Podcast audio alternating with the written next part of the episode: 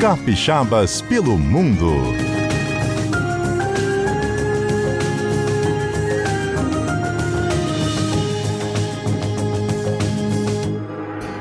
Nossa casa, amor perfeito, é mato. O teto estrelado também tem luar. A nossa casa até parece um ninho. Vem um passarinho pra nos acordar.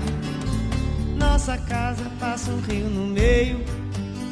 E o nosso leito pode ser um mar. A nossa casa é onde a gente está. A nossa casa em todo lugar. A nossa casa é onde a gente está. A nossa casa em todo lugar. Nossa casa é de carne. Muito boa tarde, bem-vindo ao CBN Cotidiano. Aderazine, capixaba, que tá bem longe agora. Tá fazendo o que por aí? Boa tarde. Boa tarde, boa tarde. Estamos aqui na Holanda é, trabalhando com inteligência artificial. Olha, super tendência, né? O que, que você faz por aí? Conta mais pra gente agora, Ader, que já veio a primeira curiosidade. Quando você falou inteligência artificial, mexeu com a nossa cabeça aqui no estúdio. Sim, sim. É, eu sou formado em engenharia elétrica aí na Federal do Espírito Santo, mas depois do meu mestrado, doutorado, acabei me, me dedicando mais à inteligência artificial e hoje eu trabalho como consultor na parte de inteligência artificial, ajudando empresas a implementar a inteligência artificial nos processos delas. Entendi. Tem como dar algum exemplo aí para a gente saber? Claro, claro, claro. É, eu, eu, já trabalhei aí no Brasil e aqui na Holanda eu estou trabalhando em fábricas de caminhões. Aqui tem uma marca muito famosa de caminhões, a DAF, e a gente está ajudando no processo lá de colocar inteligência artificial no sensoriamento dos caminhões para fazer caminhões mais seguros, caminhões mais eficientes, que consomem menos combustível. Tudo isso a gente está colocando inteligência artificial para melhorar a performance do caminhão. O que te levou aí para a Holanda foi o trabalho? É, na verdade foi, foi meu, meu casamento, né? O amor da sua vida? Exato. É uma cidade bem romântica, Amsterdã, né? Conta mais aí pra gente. então, a gente, na verdade, somos dois brasileiros, né? Mas a, gente, depois que eu, a gente se casou, eu sempre tive vontade de voltar a morar fora. Eu morei um ano durante meu doutorado na Alemanha e a minha esposa também sempre teve esse sonho. E a gente sempre queria morar fora do país e tal, passar um tempo maior conhecendo mais outras culturas e tal.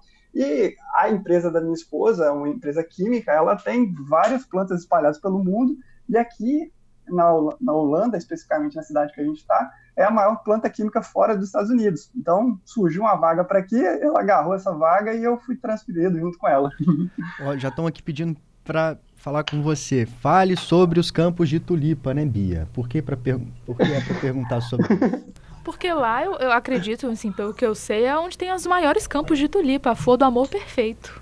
É. Não é isso, Ader? Sim, sim não, tem, tem imensos campos de tulipa, mas tem uma curiosidade, tá? Conta. Só duas semanas. Conta pra gente. Só duas. Só, só duas, duas semanas. semanas de flores. No e... ano? O ano todo. Exato, só duas semanas de flores. Tem que programar a é... viagem para quando, então? Exato, ela, ela acontece ali no, no, finalzinho do inverno, mais ou menos maio, ali ela, ela acontece essa. Depende muito da região, tem regiões que eles escolhem mais cedo, mas tem um detalhe: eles, ela floresce duas vezes, só que aí quando ela floresce, eles cortam a primeira flora totalmente, eles jogam todas aquelas pétalas fora, aquelas flores bonitas jogadas fora, para que daqui a 15 dias elas voltem a crescer e aí sim eles vendem, eles mandam para outras partes do país e até para fora do país. Então, a, as tulipas aqui é um fenômeno muito curto, tem que ficar muito atento. Olha, eu não sabia que era tão rápido assim, duas semanas só, né?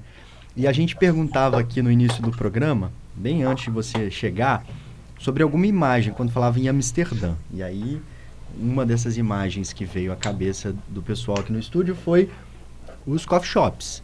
E uma outra veio aquela uhum. cena clássica da bicicletinha daquelas jardineiras, daquele canal no fundo. Conta pra gente, além dessas imagens, o que tem na Holanda. E depois, é claro, a gente quer que você explique isso tudo também, né? tá, tá, com certeza. Então, a Holanda, ela tem algumas curiosidades que eu não sabia quando eu vim para cá. Teve alguns anos que o valor da produção agrícola da, da Holanda foi rivalizou com a produção brasileira. é, aqui cê, todo lugar que você vai tem terra sendo cultivada. Você não encontra um, uma matinha solta, uma terra sem ninguém fazendo nada, tem alguma coisa cultivando. Então, um país que tem a área aproximadamente do Espírito Santo, o tamanho do Espírito Santo, ela produz assim em, em valor agregado, né? Porque em toneladas seria muito difícil, mas valor agregado às vezes semelhante ao que o Brasil, é, que é um país desse tamanho continental, produz. Né? Então, flores, leite, queijo, todas essas outras coisas. É, a Holanda é um potencial agrícola que eu não imaginava. Eu literalmente não imaginava quando isso, quando, quando eu vim para cá. E outro, outro detalhe também, quando eu cheguei, que cheguei no inverno, é, não, você não acha terra, você só acha lama. Chove tanto, tanto que a terra fica aquela lama é, o tempo todo, assim. Então é uma coisa bem diferente para a gente que é brasileiro chegar aqui e encontrar um, um clima desse jeito.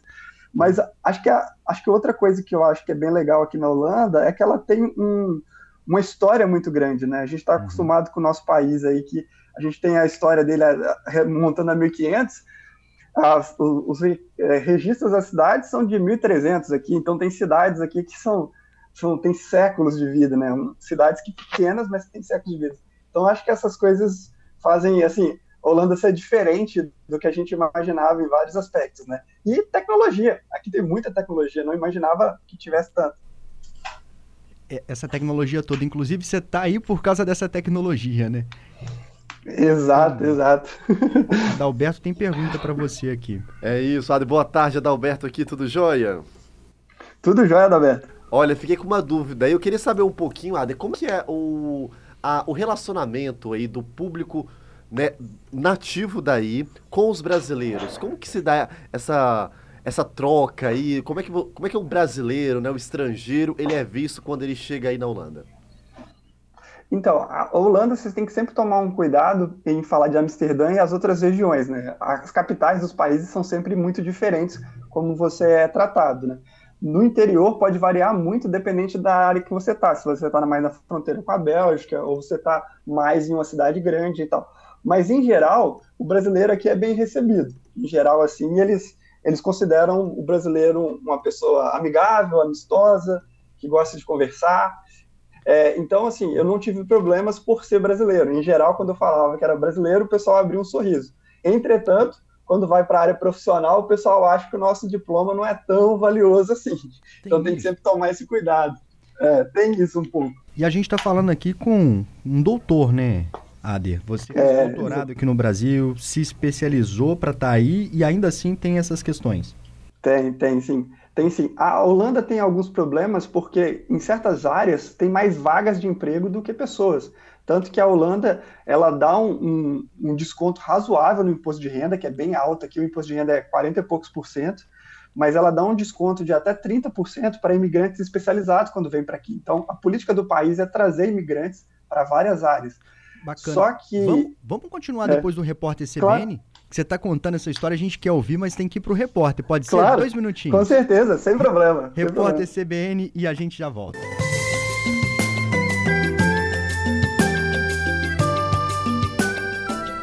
Quatro horas 34 minutos. Hoje o Capixabas pelo Mundo está levando a gente lá para Holanda, para Amsterdã. Estamos conhecendo mais da história do Ader Azini, que é engenheiro, eletricista, tá lá trabalhando com inteligência artificial, empolgadíssimo, tô quase indo morar na Holanda, rapaz. e aí você tava falando pra gente antes de ir pro repórter CBN que tem é, uhum. alguns incentivos, inclusive, para estrangeiro, né? Falta mão de obra aí. Sim, exato. Falta mão de obra, é, especialmente na parte industrial, né? Então, engenheiros de forma geral e a parte de TI também. Falta pessoas, é, pessoas aqui.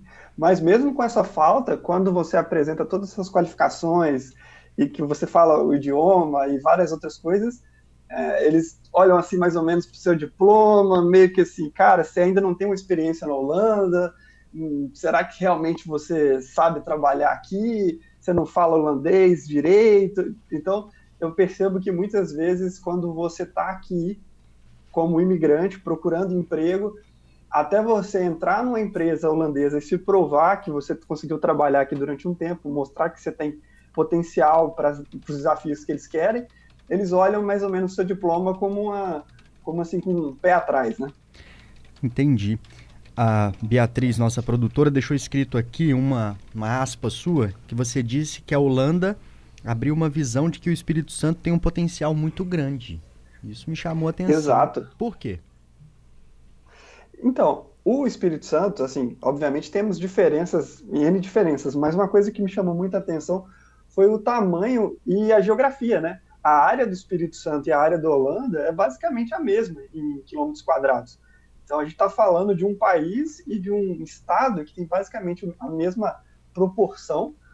Obviamente que o relevo diferencia e outras coisas mais, né? Aí no Espírito Santo a gente tem montanhas, aqui você não tem nenhum morrinho para subir, é tudo plano. E, mas só que em termos da parte de infraestrutura de portos, é, deslocamento aqui dentro do país, é, é muito fácil, né? Eu, quando mora, eu, eu morava aí no, Espírito Santo, eu, moro bem no, eu morava bem no norte. Então, para me deslocar de Vitória até o norte, lá, lá em Aguadas do Norte, eu levava três, quatro, cinco horas para chegar lá, sendo que com duas horas aqui eu cruzo o país. Duas horas e meia eu estou na outra ponta do Holanda, sabe? Entendi. Então, se a gente se a gente fizer uma infraestrutura melhor no Espírito Santo, o Espírito Santo tem potencial para alcançar voos muito maiores, porque a gente tem geografia para isso e a gente tem um povo muito bom para isso. Bacana. E aí tem toda essa diversidade que a gente tem aqui, o Espírito Santo. Você já falou da questão do relevo, né? E aí não é bem isso que eu quero dizer, mas sobre a cultura mesmo. Uhum. A gente vai aqui para a região serrana, tem uma cultura muito marcante, muito forte, inclusive com é, influência europeia, né? Sejam os italianos ou os alemães, por exemplo. Tem toda essa mistura com a nossa cultura aqui dos mineiros, dos baianos, enfim. O Espírito Santo é um, uma mistura danada. Como é isso daí? O país é mais ou menos homogêneo nesse sentido ou não? Não, então, o país ele, é, ele tem muito imigrante, muito mesmo, muito mesmo, mas ele não é tão homogêneo assim, tá? É, os holandeses tentam manter a identidade cultural dele e, até para tentar manter essa identidade cultural deles, eles acabam negando outras culturas no, no dia a dia deles, né? Não que eles sejam agressivos com outras culturas, mas eles não tentam se apropriar daquela cultura. É, é, aqui no, a gente brinca que para o holandês tudo que é feito na Holanda é melhor. Então, se você sai daqui para ir na Bélgica, que está ali do outro lado, para fazer qualquer coisa, por que você está fazendo isso? Aqui na Holanda é melhor que a Bélgica, aqui na Holanda é melhor do que na Alemanha. Então, eles têm esse, essa, essa identidade, então acaba não sendo um país tão, tão homogêneo no sentido de, de pessoas indo e vindo, circulando e tendo a identidade muito amigável. Tanto que um detalhe é que para você conseguir a cidadania holandesa é bem complicado, é muito complicado. O trâmite é, é, é difícil, por quê? É, é muito difícil porque basicamente você tem que abandonar outras cidadanias e você nascer aqui não te garante o direito que você é holandês. Você só é holandês se você é filho de holandês. Caramba. Né? Então, para Exato. Então, para conseguir a nacionalidade deles, você tem que basicamente falar: não sou mais brasileiro, sou holandês. Inclusive, você faz uma provinha de usos e costumes holandeses. Caramba, como é forte mesmo a, a questão deles, né, para manter a cultura você falando mais cedo, né, que eles têm uma resistência uhum. com trabalhadores de outros países, talvez tenha a ver com essa questão da excelência, né? O produto daqui é bom, que você está falando agora, né? É. O, o Ader, tem o um pessoal mandando mensagem aqui, só vou ler um, um para a gente terminar logo e te perguntar uhum. o que uhum. você sente falta daqui. Mas a Francelina está dizendo que está impressionada com você falando de Amsterdã. Ela disse que você tem que ser contratado pelo governo de lá, porque você sabe tudo. Agricultura, clima, impostos. E se alguém tinha alguma dúvida sobre Amsterdã, agora já tem a resolução dos problemas. Todos aí. queremos ir agora para Amsterdã.